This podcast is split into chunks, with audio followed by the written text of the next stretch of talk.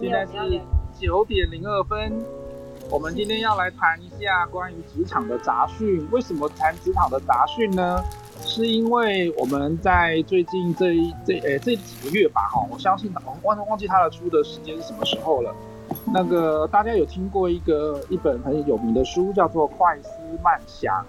有。快思慢想里面呢，这个作者呢，当时候出的这本书。就让大家就会对说，哎、欸，这一些那个职场的啦，或者是一些判断的这种人的心里面的想法哈，或者是那个思考的模式，会有一点，哎、欸，会有不同的想法出现。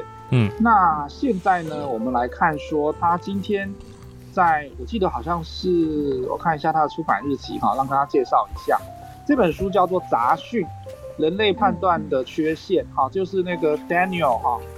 康纳曼这边等等等的作者他们所出的，我记得好像是五月出版的。嗯，这个部分呢就在谈说我们人类在判断一些事情的时候，基本上不是特别的准确。哎，怎么说呢？嗯、好，我刚刚都找到出版日期了，好，是五月三十一号，所以还算是在这近三四个月新书新书。那这一本书呢，它里面有谈到，就是说有一个部分，我们先让大家看一个听一个故事好了。如果哈。今天有一个人，我们有没有去打过靶？它里面有一个序言的时候，他讲过说我们有判断错误的状况。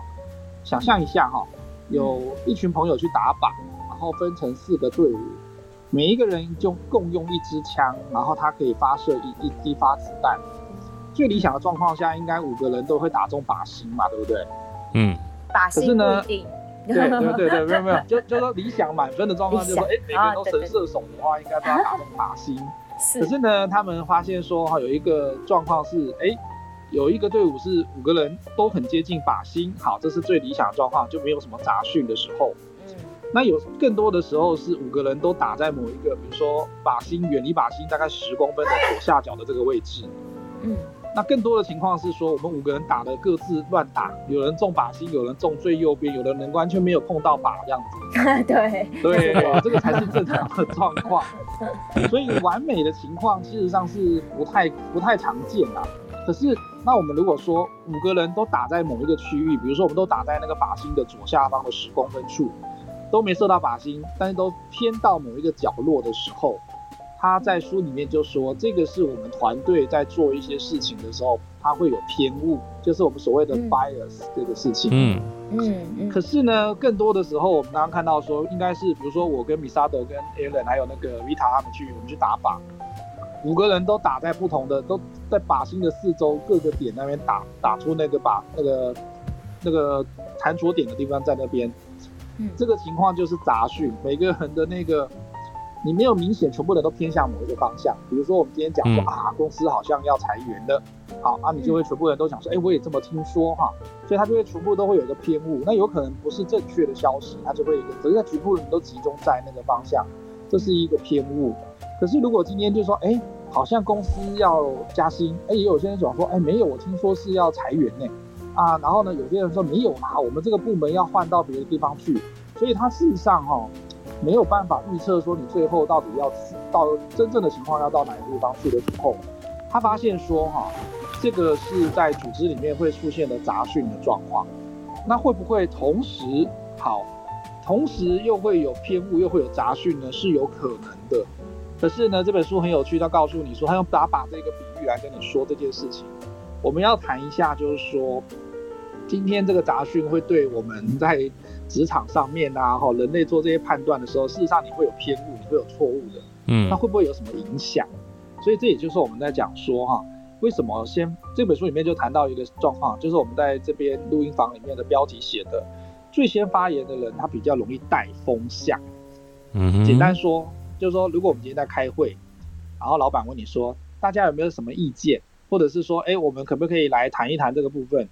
首先发言的那个人讲完的事情，如果他没有完全的差那个什么天差地远，或者是很荒谬的时候，基本上后面的人要反驳他的时候就会比较困难。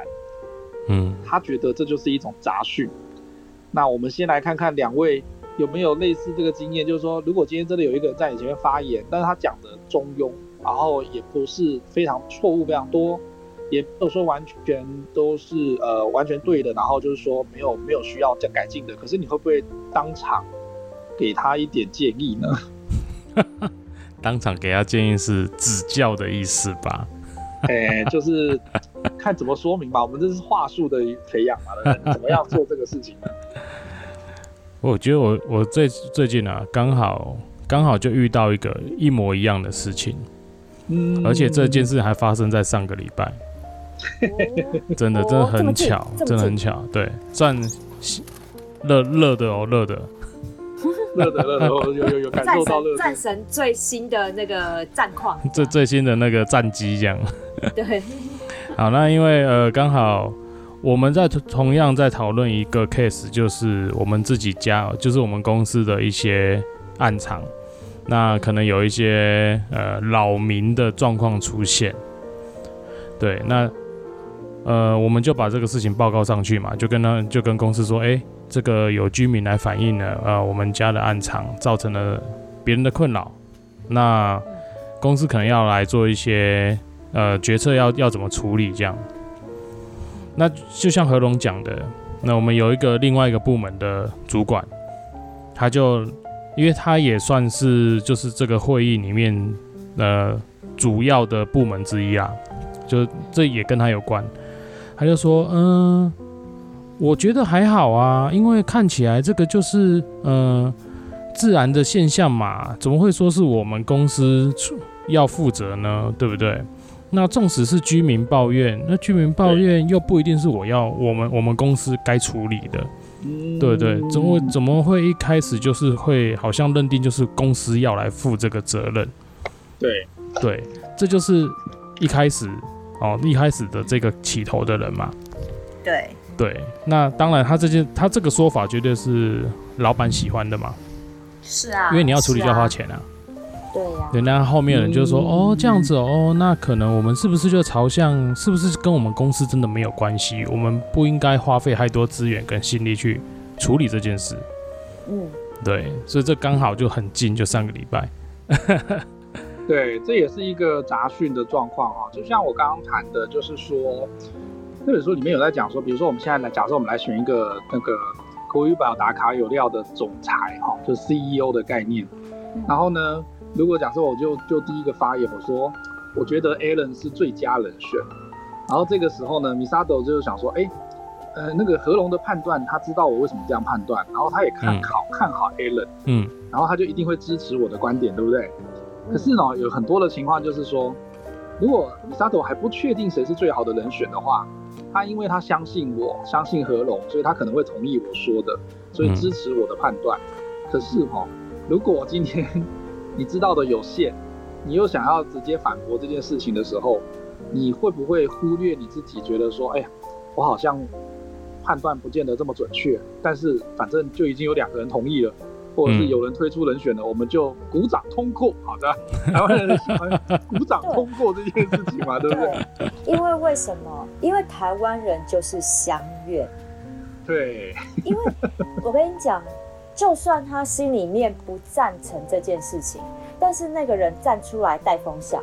然后其他人看老板的脸色，这就是为什么会带风箱的人通常都会被叫做马屁精。我们之前不是就有一集讲鹦鹉跟乌鸦吗？对，鹦鹉很会带风向，对，对不对？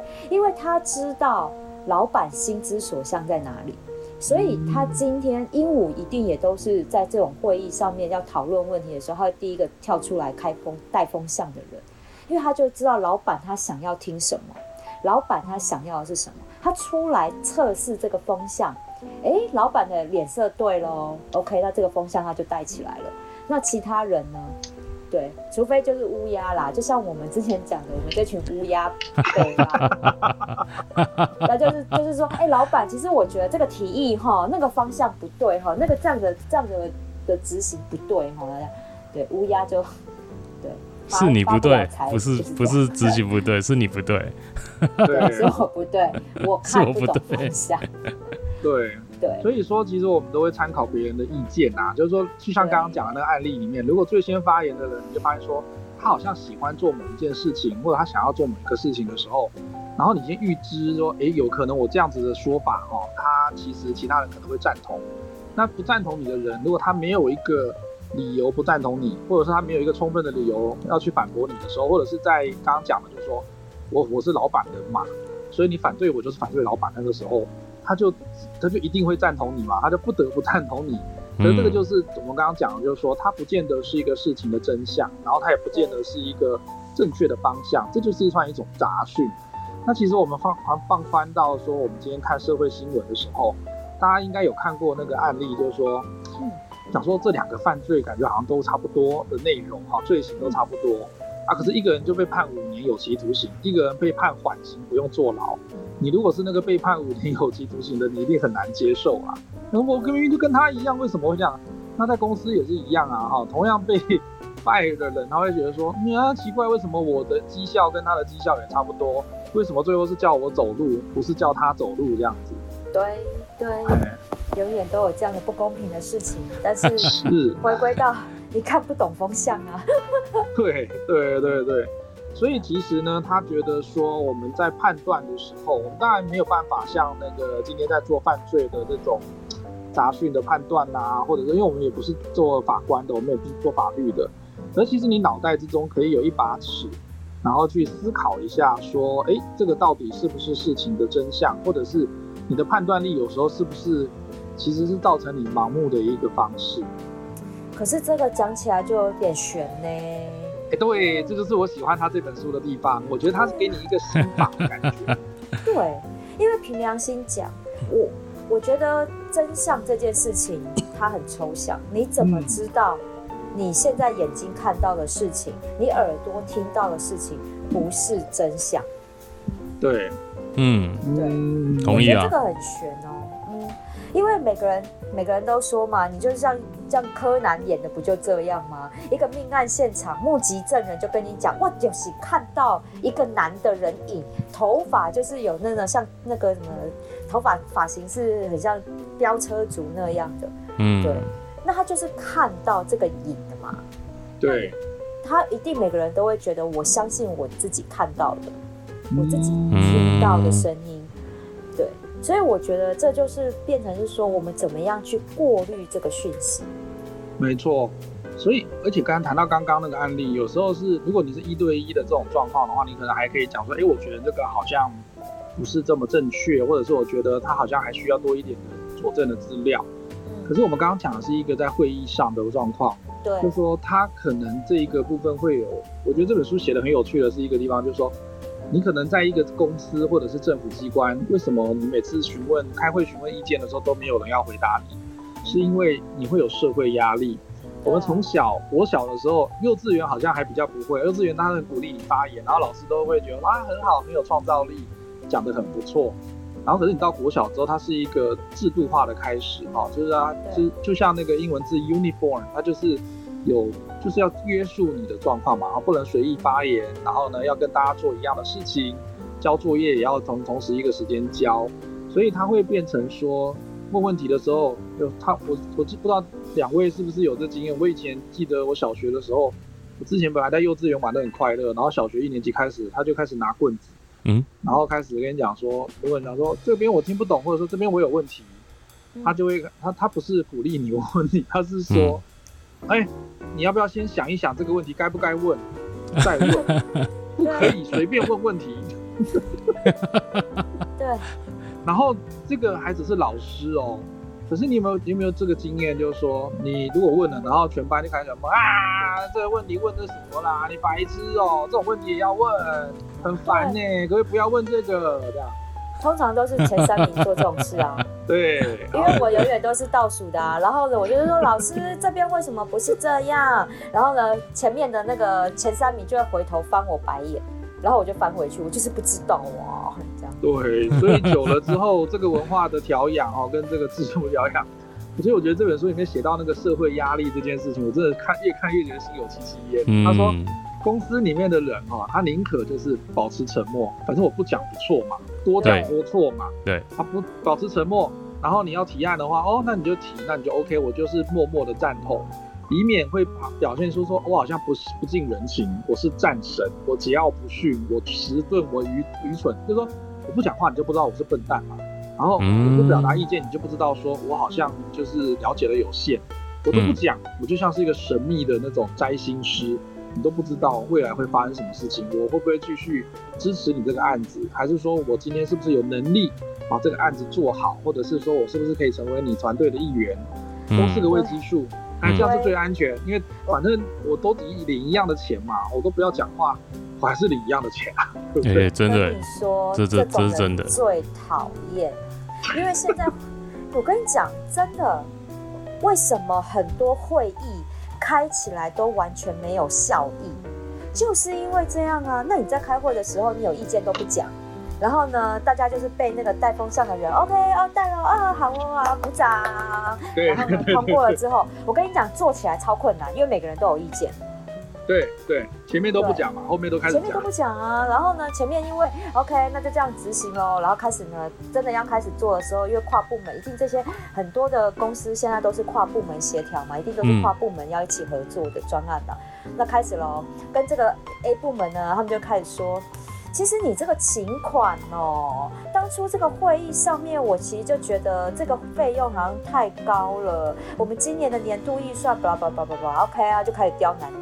好了，到 B 部门那边，其实哈，真的，我们那时候其实就很想讲，我那时候人手哈，其实真的有点调度困难，我真的没有办法提供人手来帮你耶，嗯、之类的、啊。我跟你讲，这超常这样的、啊，所以你说开会为什么没有效益？因为大家都相约，你对，你明明你明明有想法、有意见、有反对，然后都不讲，然后那就让带风向的人 OK，然后带过去了，这样，对，然后呢，那个人，然后那个人就是永远都是老板前面的红人，因为他只要跟你们说，老板，你看这些人都在扯你后腿耶，你这一票人不就全部都死光了，对不对？没错。所以这个其实，在身为中高阶主管的时候，那做就是我们在谈到说，今天为什么谈这个主题，就是说，如果这么多人带风向，就像我们刚刚讲说，如果我们要选一个人来做那个 leader，那他今天可能不止，我们当然不可能只有选到一个人啊，当然还是会有一些，你会有些派系，会有些团体啊，所以他们会支持他们的人选。可是如果假设说支持的这两个人选都不是最佳人选的时候，你作为一个中高阶主管，你是不是能够做出判断，然后这个了解到他的杂讯，甚至进而做出一些比较有智慧的决策？我觉得他这个部分在做那个决策这件事情的时候，是我们可以考量到的。他因为他讲说，你今天如果这个资讯都偏向于说这两群人都是这样的一个资讯瀑布的状况，就瀑布就是那个那个量资讯量很大嘛，哈，就是说好多人都某拥护着某一个理念。某一个结论或某一个人选的时候，你就想说，哎、欸，这好像大家很团结，表达出集体的智慧，然后事实上都还是沦为两个派系嘛，是两个那个方向而已。只是真的，我们就会一直被这样的杂讯，会想说，哦，那我们就两个之中选一个这样。可是事实上，两个好像都不是，不见得是最适合的人选。嗯。可是你又又讲到我们刚刚讲的，就是说，可是如果你有那个勇气，就像我们的战神，他说。两个都好烂，我可不可以换别人这样子？那你就会得罪这两群人哦。对，然后战神就被干掉了。社会压力，对，那就社会压力就来，就说你是不是呃那个故意要把那个团队啊团结的感觉打破这样子？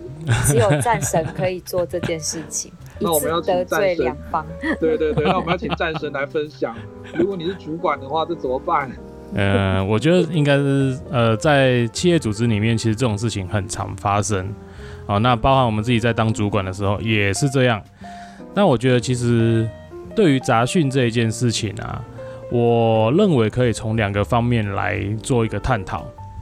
哦，第一个方面其实是像刚刚何荣所讲到的哦，就是呃，可能在某些在某些状况之下，大家会选择我们就是不做不做任何的回应。哦，那反正多做多错，少做少错，不做不错。好，那甚至是像我们所谓的一个叫做那个后发者的优势嘛，哈，后出手的人往往可以看完前面的人他出了什么牌，我就可以选择我后面要打什么牌。哦，这叫后出者的优势。那其实这个叫这这个东西，其实基于是在组织文化里面的一种保护的心态，还有一种害怕的行为。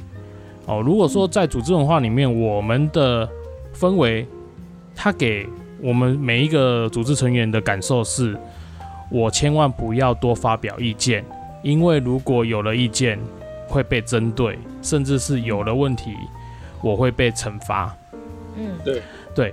那在这个问题的，应该说，在这种文化之下呢，大家会选择不发言、不说。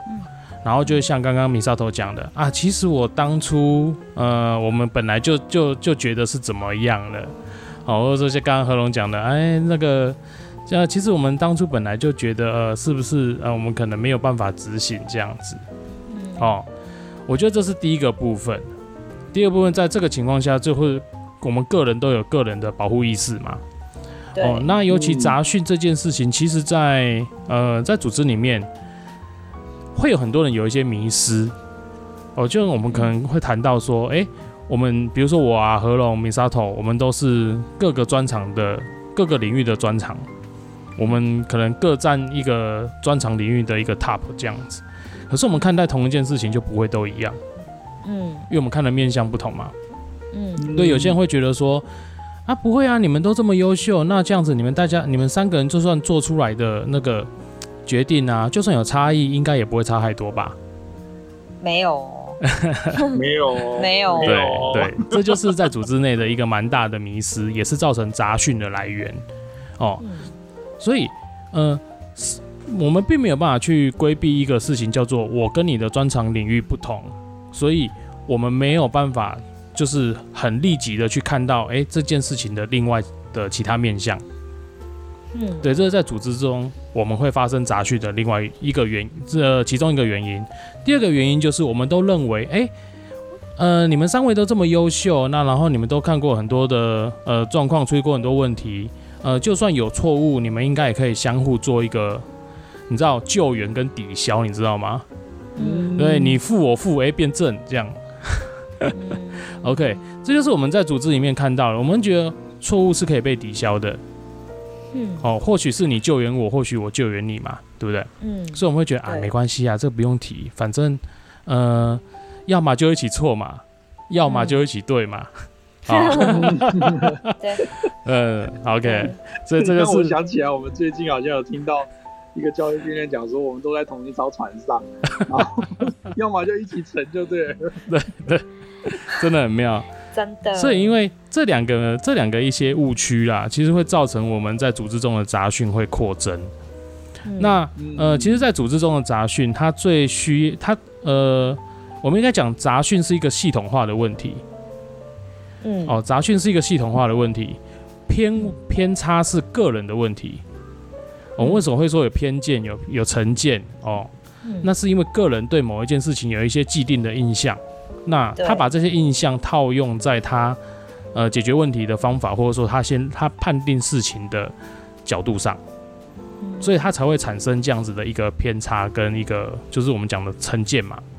对。好，那其实杂讯在组织内它是一个系统上的问题，就是说，哎、欸，我们没有足，我们没有一个确定的共同谋合大家的系统资讯啊。对，资讯 OK，我们对没有透明啊。对对对，所以我们会造成说，哎，你觉得你对，我觉得我对，然后我们三个人讲出来，三个人都对，对那到底谁对？因为我们对啊，因为我们看到的都是我看到我现在手上有的资料，我看到我听到我主管跟我分享的资讯，嗯，对，因为每个人都相信自己亲眼所见、亲耳所闻啊，对，没错。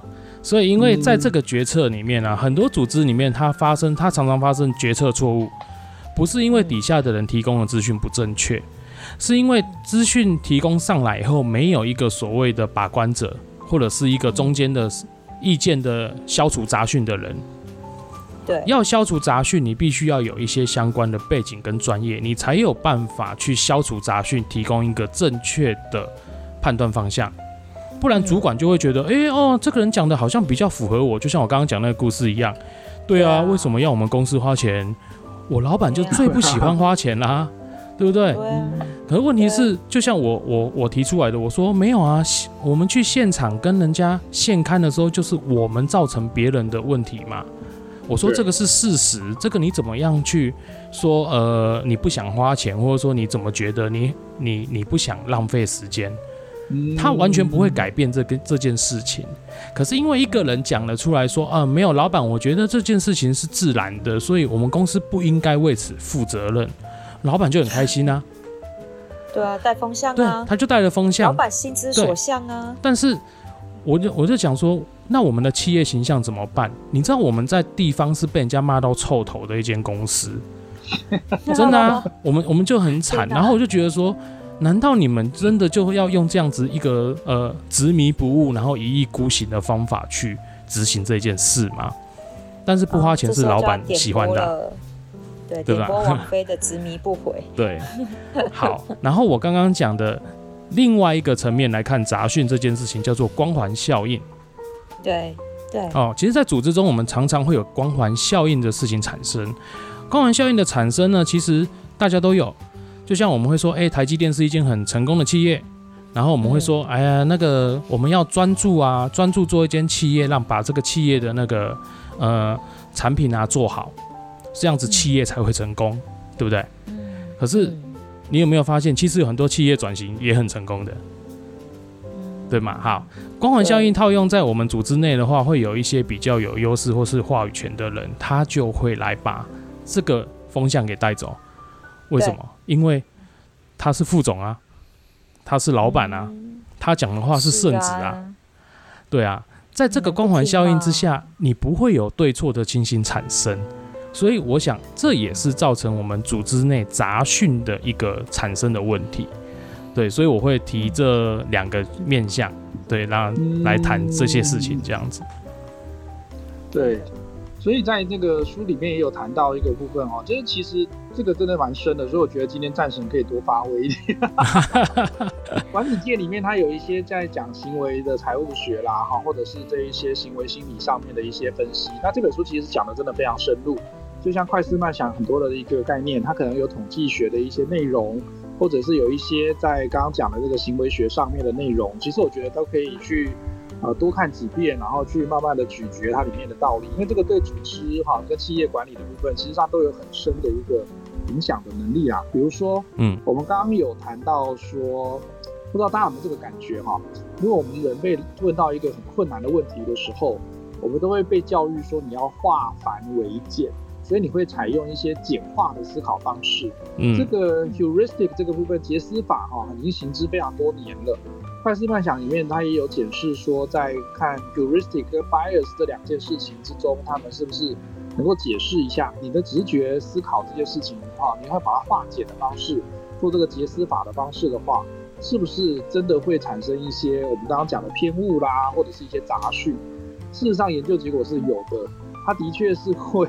你今天如果真的把它太过简化的去思考的时候，啊，迅速啊，直觉的思考，它其实是很实用，没有错。你也会自己觉得你解决问题了，嗯，然后呢，你也觉得说，哎、欸，我好像真的是一步一步哈，作为决策者，然后解决这个难题了。可是这一个偏误产生的时候，你不会有感觉，因为它是一个怎么讲？如果你在做心理偏，就是它如果产生一些心理上的偏误的时候啊。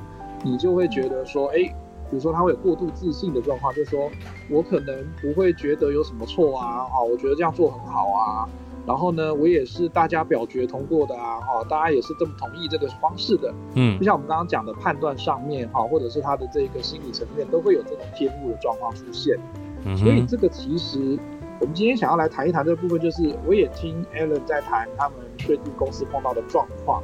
那我觉得这个真的在实务方面呢，真的是说，呃，不是说一定要说服我们，像我们前面几集讲的说，听众朋友们，你在职场上可以当乌鸦，没有啦，我都觉得说，既然有人要担，你就让他担了，对不对？对，就像战神这种就 hockey 啊，你在问。可是我今天想要用另外一个视角来说，就是说，如果你是中高阶主管的时候，那如果全部人，像我最近也碰到，就是说，呃，有的小朋友可能不太会沟通啊。他可能觉得说，哎，看起来这个主管是可以谈的，可以协调的，他就觉得说，那我们可不可以这个团队哈，去看一看，说，哎，我们觉得应该可以这么做哈，比如说我们想要跟他的意见相左，啊，可是又不知道怎么样去反驳这件事情，然后他就再跑来跟我讲说，哎，我们可不可以一起集结我们全部的力量，一起去跟老板讲这个事情？你知道吗？我那对 Allen 笑得很大声，你就知道。对，然后你笑得太，我只能摇头。对，我只能摇头。跟 Allen 的大笑就是说，我后来跟这位妹妹讲说，这位妹妹，这个叫这个叫，你知道有看过历史故事吗？哈，嗯，就说当你今天如果全满朝臣武都不同意这个皇帝，或者是这个呃当当政者的这个唾马的时候，你集体上谏。那皇帝大概只会有两种结果嘛，对不对？嗯、好，第一个就是说，哦，好，大家都这样，那我们就是就回到我们刚刚讲的社会压力，然后呢顺应民心。那我就顺应民心，因为我还没有拿到兵权啊，没有办法干掉你们这样。啊，那我就好好好好，就跟雍正刚开始要去安抚年羹尧跟那个隆科多嘛，对不对？对。啊他肱骨之城，因为如果我今天把肱骨拿掉的话，我就垮台了啊！所以他当然只能够在社会压力之下说好，即便他知道那是偏误，他知道是杂讯，知道是不可为的事情，他还是得接受。好，这是我们刚刚谈的社会压力。可是如果另外一个层面就是说，他如果已经拿到兵权的时候，你就是。你就是逼宫了，知道吗？没错。对啊，这就是逼宫啊，孩子傻傻的。对。所以我觉得我有一个技巧。我问：如果今天在一个会议里面，或者是很明显，你觉得你觉得那个方那个风向歪了，不是一个正确的方向，你有把握啦。重重点是，我觉得前提是你必须要很有把握。你的你要准备把那个风向导正，这件事情是有技巧的。它有一个技巧，我们在我们在做顾客销售上面呢，常常用这个技巧。我相信大家一定都会遇过。对，你们好，假设好了，就是何龙跟 Allen，你们最喜欢去那个采购这些机器设备，对不对？我们要录音啊，然后要拍影片啊，是不是都要用到很多机器，对不对？工具人的表象。对，工具人的表象。好，今天你们走进器材行，然后跟老板。讲喽，哈，说，哎、欸，你们就是有看到了什么样的机器，哈，然后呢，你们的需求是什么？然后我想要看那台机器，这样，对，好喽，那老板是不是就会根据你们的需求，先把那个机器拿出来，对不对？嗯，好，然后就开始跟你讲，哎、欸，哇，帅哥，你很有眼光呢，哦，你内行的，你很懂，哦，这一台不得了啊，开始讲讲讲，所以就会跟你介绍这些性能啊什么的，对不对？嗯，然后你们就会觉得说，哦，对哦，我眼光很不错哦，好，好咯，老板接下来就会做一个动作，哎，其实啊，有一台哈，也跟这个一样不错，但是多了什么功能跟什么功能，哎，我觉得你这个内行人，我拿给你看看，老板是不是都会做这件事？对，没错，没错。然后 OK，第二台机器拿出来了。哇，然后说你刚刚看到的这一台，好，前面这一台有的功能其实它都有，但是你在做什么样？比如说我们在录节目啊，你会需要什么样的一些诶需求啊什么的哦，这台多了什么需求？还有什么需求？你可能会需要，你现在可能还不用，未来你有的时候它就满足你，这个是一个进阶的机器，嗯，对吧？嗯，对，常常我们是不是常常看到？会有这样的销售方式，对不对？没错，没错。好喽，动摇喽，对不对？就哎，很像这台也不错哦，这台真的礼拜哦。好了，可是我们在犹豫嘛，你知道，两位男士一定都不动声色，就嗯考虑。这时候老板又在做一件事情，还有一台机器，我觉得你也可以参考看看。好，它呢介于这两台之间还不错，我也觉得 CP 值还不错啊，也拿出来第三台机器。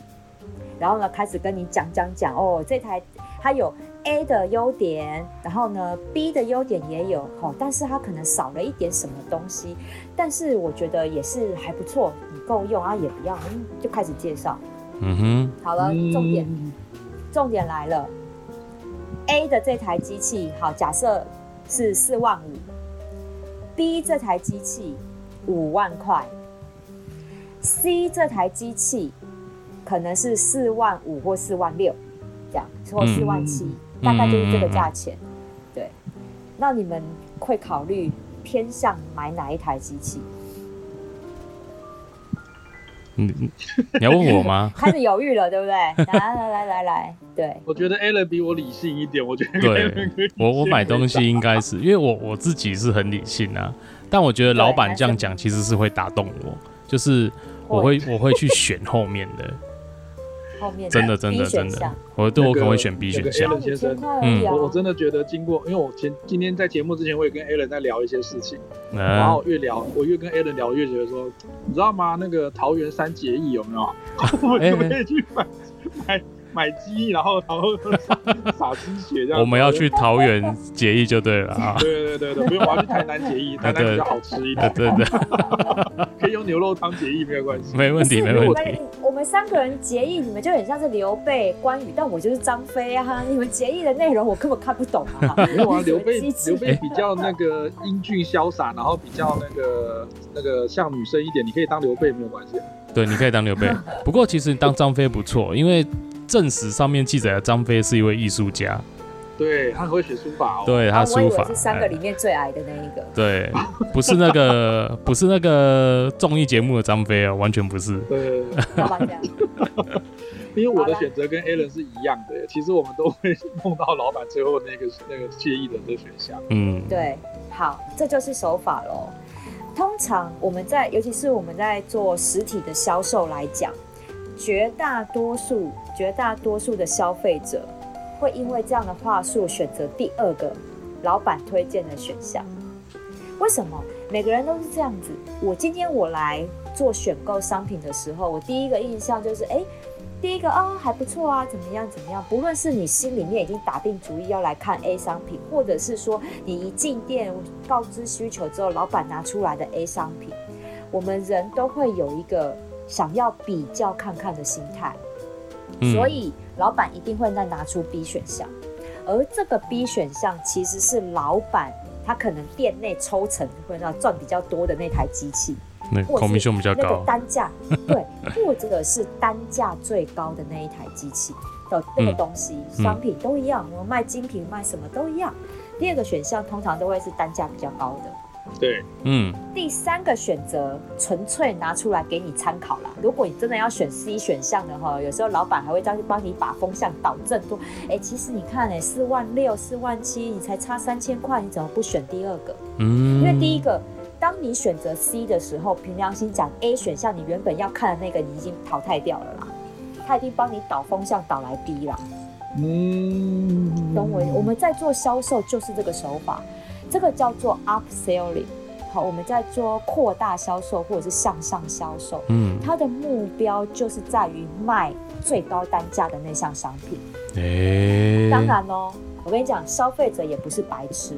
如果今天你第一个看的商品是四万五，结果你第二个拿出来八万，那你行把人家当潘娜吗？盘子，这个就差太多了。这个就差太多，所以我们在 upselling 的时候，其实有一些技巧。第一个，价差不能差太多。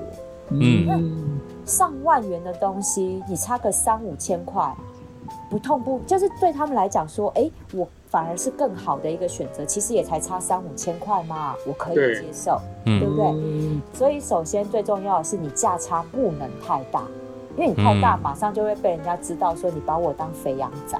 好，这是第一个。第二个呢，是我在介绍这三个项目、这三个选项的时候，我都要强调的是有什么对客人的好处，一定要强调好处，而且要切中客人的需求，尤其是你想卖的第二个，第二个一定要讲稍微多一点点，但是不能导风向导到就是很明显让客人知道说你这台是不是抽佣比较多，嗯，好，通通都要介绍到对客人的好处，但是。最贵的那一个多介绍一点点，对，那你就自然就把风向会带到 B 选项这里来了。对，好，这个技巧我们怎么用在我们的会议，或者是你想要导那个风向？当你发现那只鹦鹉开始在带风向了，然后你就是觉得说不行，这个风向摆明了就是歪的，我要把它导正过来的时候，好。鹦鹉提出来的第一个选项就是我们讲的 A 商品，嗯，对不对？哎、欸，老板，真的，如果可这时候我们这些乌鸦，我们要开始就是把风向给导正的时候，首先千万不要反驳 A 选项。对，嗯就要说，哎、欸，老板，真的，哎，这个 A 选项其实真的很不错。好，开始讲这个 A 选项有什么样的好处。嗯，这时候你必须要把你自己真正想要做的事情放在第二个，第二个建言提出来。其实建立在 A 选项上面的话呢，我觉得 A 选项还可以更进化，还可以更好。那你来参考一下我们的 B 计划，我我刚刚想到的，您可以听听看，哈，大家也可以听听看。你觉得我的这个 B 的想法，这个选这个方案，你们大家觉得如何？嗯，好喽，是不是开始在带这个风向了？好了，那这个时候，因为我们前面一定要多一句话，就算不是建立在 A A 方案上面，我们也都要讲。建立在 A 方案上面？A 方案是老板心里想的，对，所以你要给老板面子。好，对，好。B 方案你提完了之后呢，看大家的状况。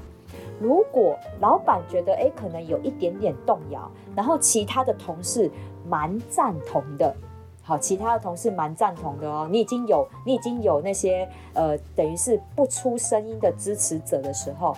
你再提出一个不痛不痒的 C 方案，啊、呃，那当然除了 B 之外啦，也还有什么样的想法，我也可以让大家参考看看。对，那、嗯、这样就我们就有三个方案啦。那你们大家觉得如何？嗯，同意同意，我觉得这是蛮好的办法。对，因为这个方法其实是第一，你今天也有在老板面前出头的机会。不是只有那个带风向的那个人，就是就是的成功的得到老板的芳心，对不对？你也有提出你的意见，嗯、你也有顺着老板的话，所以第一，我们帮助我们自己在接在职场上增加一点点那个存在感，对，而不是只是而不是只是当相怨的人。对，好了，当你提出来这些 B 方案啊、C 方案的时候，因为你讲话了。所以底下开始有那些心痒痒，然后呢，准备也想要提出一点想法的人，你会勾着他们跟你一起附和，他们也会开始慢慢的就是有一些，哎，有人讲第一炮喽，好喽，那我也跟进，我也来讲一下。真的，你们不觉得会议上面真的就有这种人吗？就是、有人讲话就跟着讲，这样。对，一定要等别人开口，他才会跟着开口。这跟我们的教育是不是有什么关系呀、啊？这叫做这叫做从众理论。我知道台湾人很爱排队啊，嗯、对不对？哦，那边好像有很多人排耶，哇，不知道排什么就去排。那最后就是，就可能原本以为是拉面店，像我之前就是这样啊。我去日本玩，哇塞，那排超长的，是不是什么好吃的拉面店？结果一看不是，是保养品专卖店。嗯，对。但是我什么都不知道，我就跟着排而已啊。对，这叫做从众理论。其实台湾人是真的是。跟跟着声量走的一群人，嗯，你不觉得吗？我们台湾人都是这样，哪里有队就一起排啊，对，就是这样。所以在会议上面，我们要善用这些我们已经很知道的人性。好。那当你当你开了第一枪，你观察到这些事情的时候，已经有人可以开始讲话了。你 A、B、C，而且你都讲了两个方案出来的时候，底下一定会有一些人开始就是跟你说：“哦，对啦，我觉得哈，很像那个 B 也不错。”甚至如果有人讲 C，然后 C 的时候，你是不是就可以再把它挡正上来？老板，那你觉得呢？那是不是既然有人支持 B，有人支持 C，A 就已经淘汰掉了？对，嗯，对，很自然。嗯嗯，所以这个当当我们已经错失，或者是你真的不敢当那个第一个导风向的那个人，那我们要可以，我们可以借由第二个方式把风向导正回来，到有有利于你的一些方向。平常心想，带风向这件事情，就是要就是要导到对自己有利的状态嘛，嗯嗯，不是吗？干嘛？那不然我干嘛要导带风向？有事？没错，对不对？对，所以这是我觉得我们在职场上面可以用的一些方法。我跟你讲，用在客人身上很好用，用在职场上面也很好用啦，真的。没有错，所以我们要学以致用。所以这个书里面还有提到一个事情，我觉得很有趣。我们刚刚谈完的很多像偏误啦，哈，或者是一些杂讯，然后会影响我们的判断跟决策。那如果真为中高阶主管的话，他要怎么办呢？那我们刚刚总总把议题的我们 awareness，我们已经有一那个觉察这样的一个状况，然后呢，嗯、我们也觉得说我们啊，我们如果全如果随便的就因为社会压力或者是一些这样的。资讯瀑布这样子的话，就导向某一个方向，好像我们就不是一个很优越的判断者或者是决策者。嗯，那怎么样能够有一个比较卓越的判断呢？这书里面其实还是后面有讲哦。嗯，那他觉得说这一个你要怎么样让自己的判断的品质比较好，他其实有几个关键点，我觉得他们讲的还蛮有道理，不过也是蛮悬的哈。我觉得他需要一点时间去消化。第一个就是说，他觉得关键点三个，一个是训练有素。一个是你的智力、智商、智力要高一点，就是说你要比较聪明。这个我好难哦。对对对，对不起，我智力我智力不够高，不好意思。没有没有没有，等一下我们后面会会谈啊，就或者是那个节目时间来不及的话，以后我们会来谈一谈到后面。这本书其实有大概二十几个章节，我觉得它真的有几个很有趣的地方。我们先把它的亮点先谈完。第二个比较聪明了哈，第三个是你有正确认知风格的一些判断者，他的判断会比较没有杂讯，也比较没有偏误。嗯，也就是说，他说你的你如果判断的好不好，取决于说你的知道的事情有多少，他就是你要能够一直不断更新你的那个知识。嗯，第二个是你的思考的能力，他的那个智力，我在想应该讲的是思考能力，再来就是你的思考的方法。通常我们这样比较优优良的这种决策者，他比较会有经验，而且他聪明，但是他也同时他也会具备主动开放的心态，就是 open-minded 这个状况。嗯，他愿意去学习新的资讯，尤其是现在这个年代，如果你今天就只是纯纯粹的用你的经验，然后你觉得你自己很聪明，可是你没有继续在学习新知的话，或者是你的那个所知所所见所闻没有继续 update 的话，它基本上还是会让你继续呃又出现杂讯跟偏误的状况出现。所以我觉得它很好很好玩哦。那好，我们回到刚刚那个例子。那如果开会的时候，我们要决决定一个，比如说像 Alan 他们公司就是做一个比较呃工程专业的方向的话，那我们一定就会请 Alan 入席，因为为什么会是 Alan 呢？是因为他会代表的专家，专家的角度，因为他在这个专业知识上面哈，他一定会胜过其他人判断的品质。而不是用天马行空，就是说我想应该有可能会有这种问题，所以我们可不可以来讨论这个天马行空？Alan 知道我在讲什么？对对对，我我用这个文章跟这个书来 support 那个 Alan 他的案例，Alan 就会知道说他真的是乱讲哦。嗯、因为一般来讲，如果你找那个领域的真正的专家，他会做出一些比较，比如说我们刚刚讲说有杂讯嘛哈，他就会比较接近靶心，他比较不会有一些。过多的谬误或者是杂讯出现，因为他技术优越嘛，他的判断专业知识够多，判断就比较出现的杂讯跟偏误就会比较少。这是专家的一个定义，不是说他今天只要拿到博士学位或者是拿很多证照，他就是个专家，因为他有可能不会继续进修，不会继续呃再做一个新的学习的话，他有可能就会出现一些问题了。嗯，没错。对，那另外一个就是我们刚刚看到的时候。智力这件事情，他说研究说的啦哈，智力跟你良好判断力有关，所以呢，你今天的智力，他讲的智力有点像是大家可能听到智力都觉得是智商嘛，对不对？嗯。可是呢，他他讲的应该是另外一种事情啊，就是说你后天环境的影响，你的教育的那个机会，或者是说你今天跟哪一种社群团体来做合作的时候，它会影响你的心智能力。我相信他不是在强调说天生的那个智力，而是说后天的这个部分哈。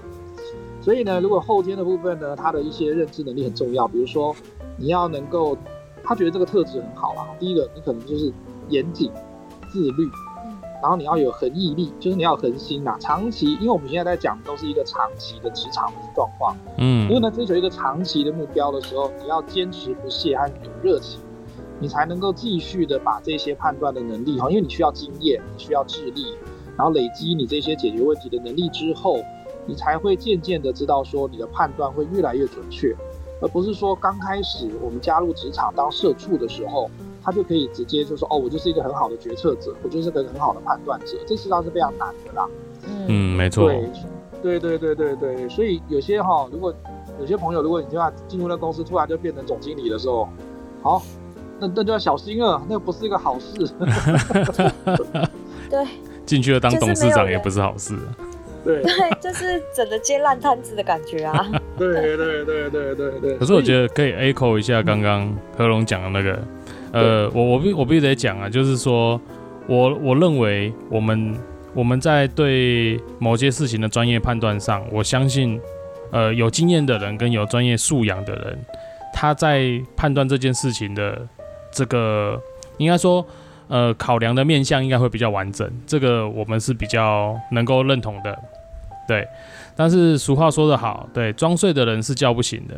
对，如果你遇到的是装睡的人，那就不要跟他多做口舌之争，就不要叫醒他，反正他都装睡了，因为叫他起来没用啊。呃，我觉得在职场很多现况是会出现在说，他纵使知道那是对的。但是他就是故意想把靶给打偏呢、啊，他并不想打在中心上啊，对不对？嗯、那既然一群人都想去打旁边的话，我们就是你知道，就只能明哲保身。那个那个我们救不了他 哦，那个我们救不了他，就是他存心想把靶打偏的那个，你救不了他。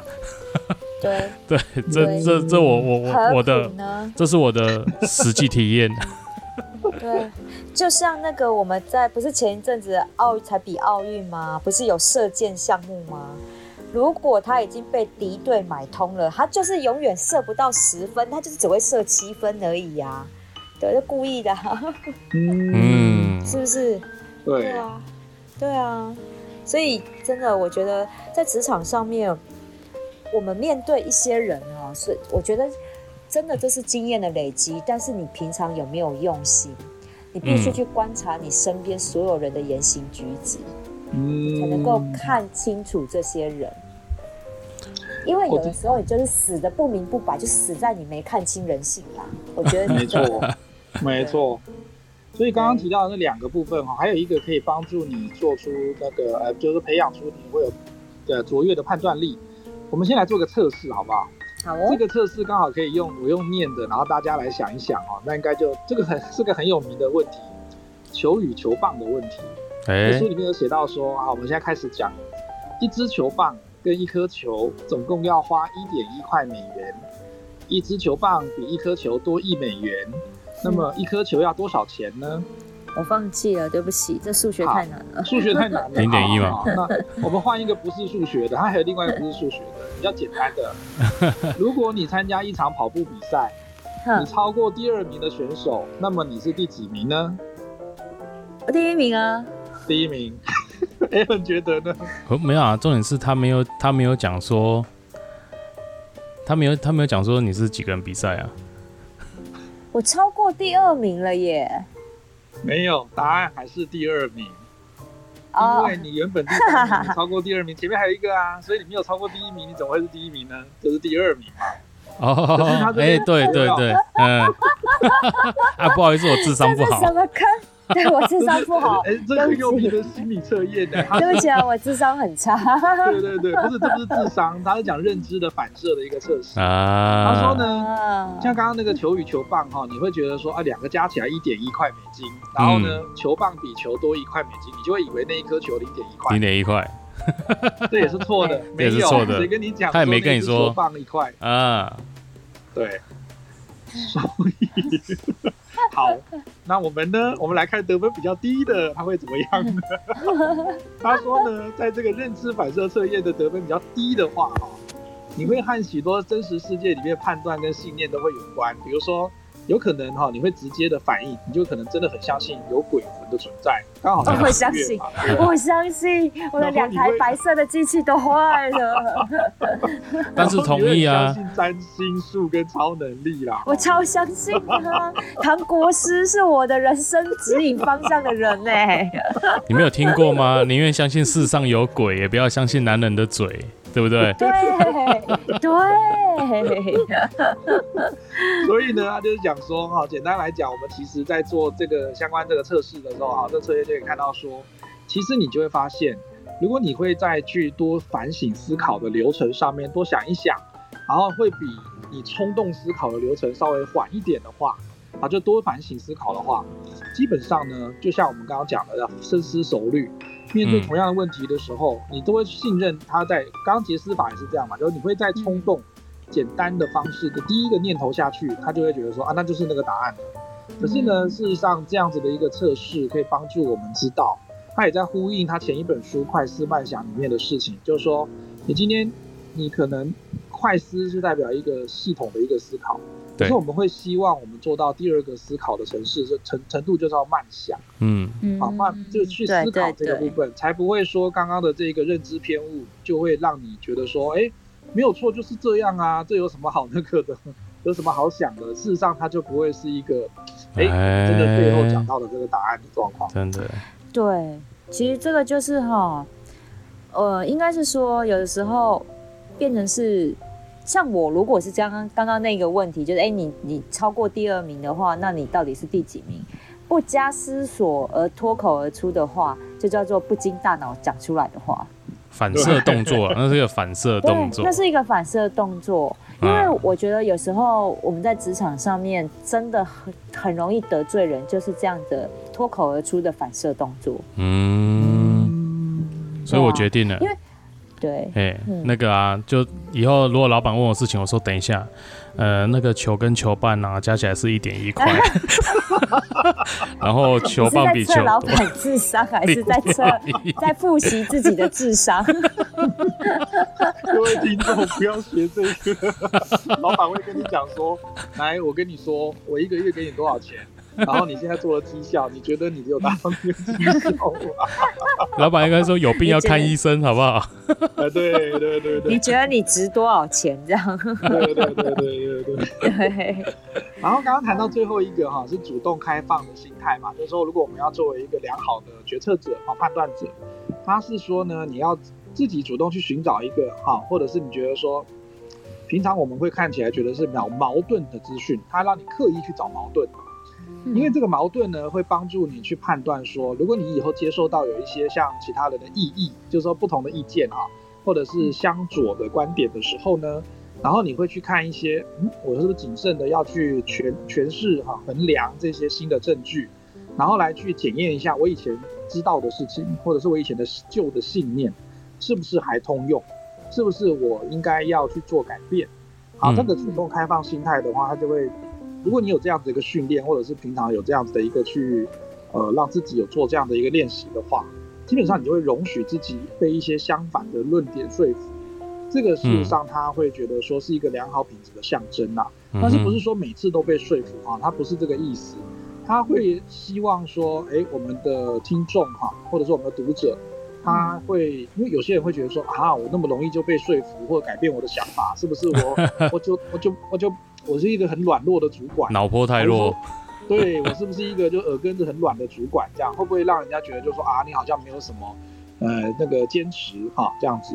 他说其实就是他不是要让你做这个事情，而是说他怕你都只看重在过度自信跟你自己的直觉就去做出决策，嗯、就会就会呈现我们刚刚看到的那个测验啊，就是说一点一块钱的那个部分，然后你会以为说球只有零点一块钱的那个状况。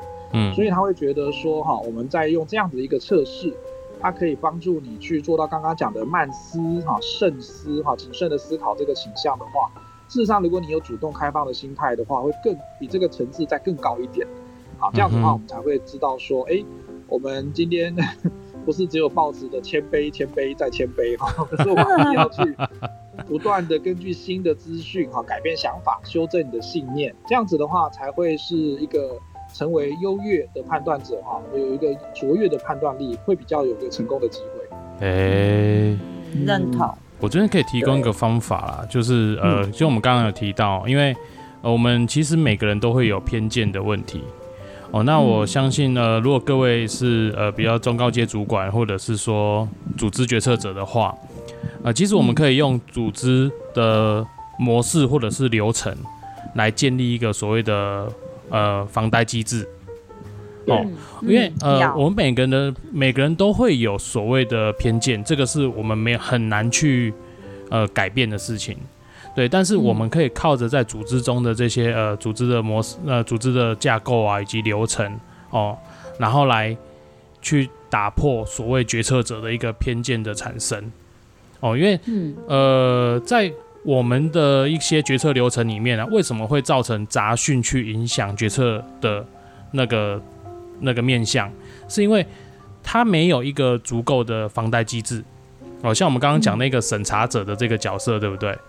如果呃，我今天我比如说好，我决策的这个是公关事件，好，但是他们找 A 人说，哎，A 人，你看这件事情你怎么看？可是我说我是工程背景，我怎么知道这个对我们的公关危机有多大？对不对？所以这个在组织设计上就是一个错误的讯息。你应该要找的是对的角色，然后他具有这个方面的专业，来成为你们的守门人。他才有办法去帮你防堵一些呃错误错误决策的产生，所以我觉得决策的呃应该说组织设计跟这个流程设计是很重要的一个方法，这也可也是可以提供给大家做参考的。嗯嗯，这的确，我觉得防呆机制真的很重要，因为因为其实为什么要这样做，就是你预防一些因为资讯不透明的状况下，以至于做错的。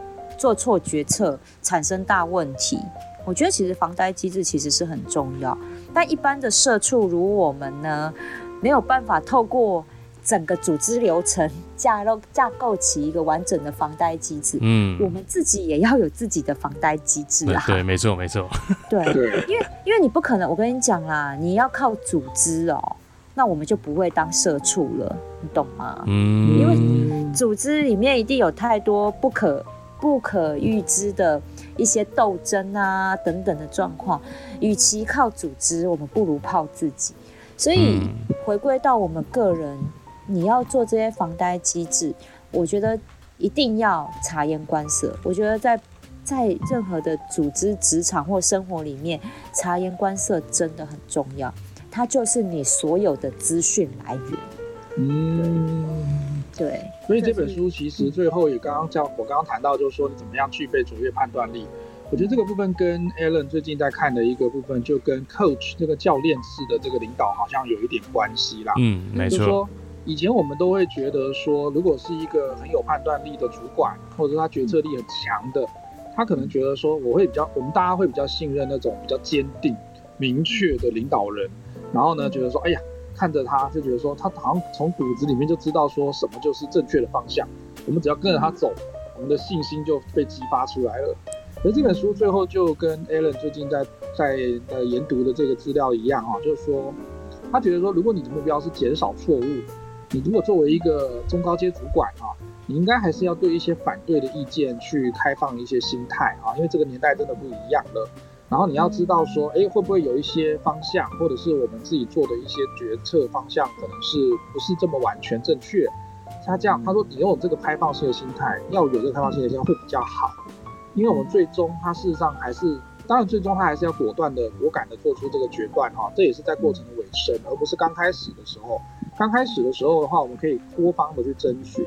所以这个我觉得后来看起来真的跟 Alan 最近在做的这个，嗯，呃，教练式的领导，事实上是蛮接近的。不知道 Alan 有没有这个感觉？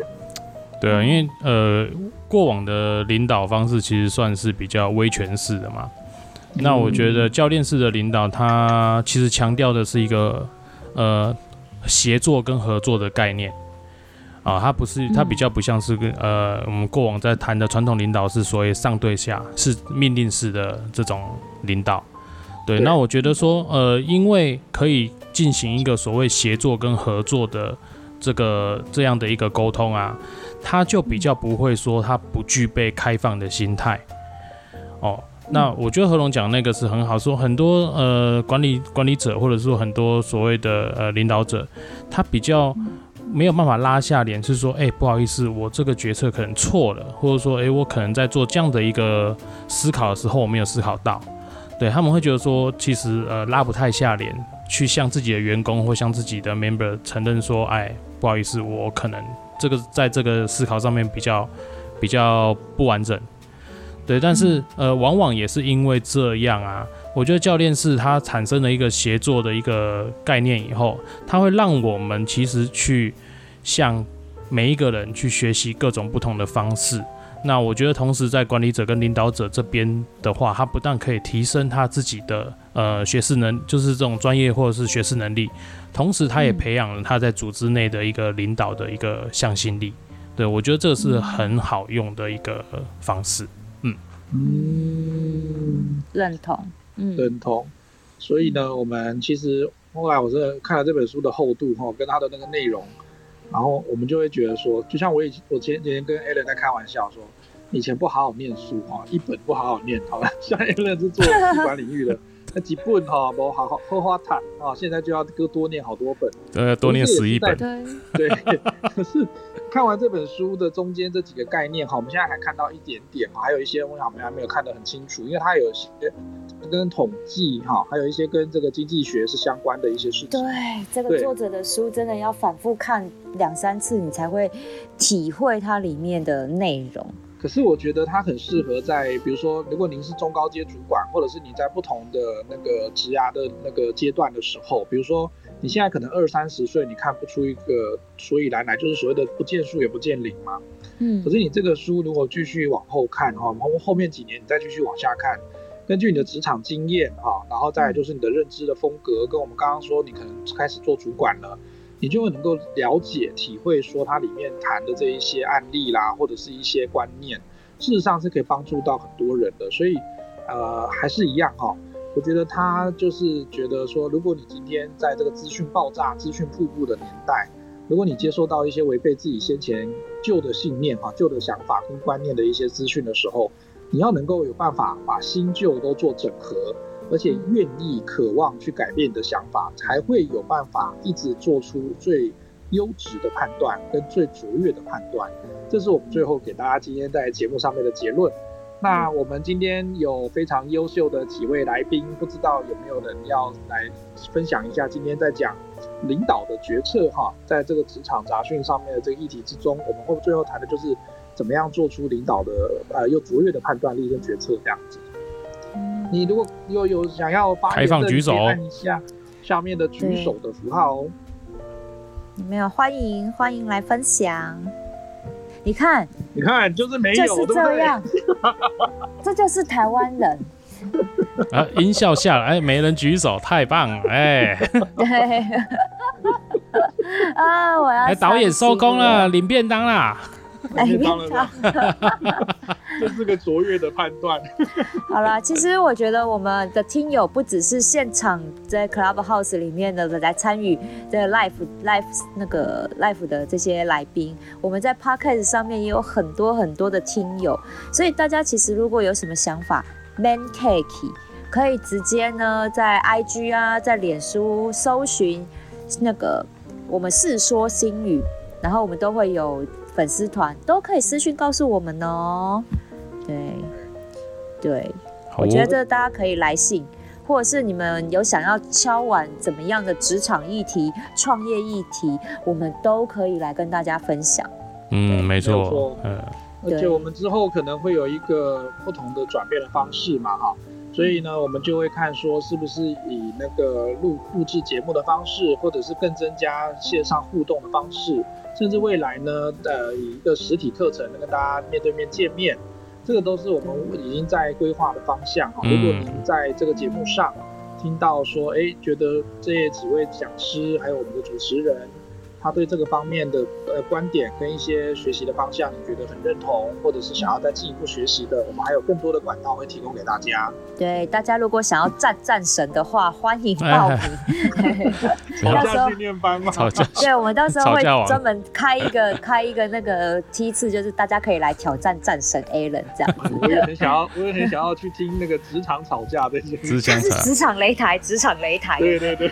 怎么吵才会官越升越高，然后薪水越领越多啊！对对对，我跟你讲，你们过了 Alan 这一关之后，我相信在职场上会无往不利。干嘛呢？我会帮你聘请保镖啦。我我觉得我可能很快被我们 老板干掉。不行，我不能干掉老板，我们要操作风向，让老板对帮我们升官加薪。真的真的，这就是我们开节目的目的啊！不就是要在职场上面想办法让自己，我们就是要活久一点。对对啊，这是一个职场生存手册。真的 对，哎，而且最近有一个喜讯哈，我要趁机趁机会在节目上面跟大家报告一下。我们要恭喜我们的 Misato 哈，跟小弟本人在下火，现在已经是那个劳动部的这个储备的职涯讲师了。对，哎，恭喜！太开心了。对，之后都有机会在那个政府相关的开的课程遇到我们两个哦。是的，是的，可以看到我们两个的庐山真面目哈。在关于说职场的沟通啊、口语表达，还有甚至解决一些冲突的情况啊，我们这边都会有相关的课程继续跟。我们的劳动部这边来做合作，嗯，对，没错，对，欢迎大家都可以之后开课，我们也会把讯息放在我们的 IG 跟脸书的粉砖上面，对，嗯，那我们今天的节目就到这里喽，那我们下一次再谈的是什么呢？我们就请密切的注意我们 IG 哈，或者是我们是说新语的那个粉丝团，粉丝团，对，我们的 Occupies 也有，Occupies 也有，上面有分享哦，没错哦。那我们今天就到这里为止喽，我们下次见喽！谢谢大家，大家晚安，拜拜！愉快的周末，拜拜，拜拜。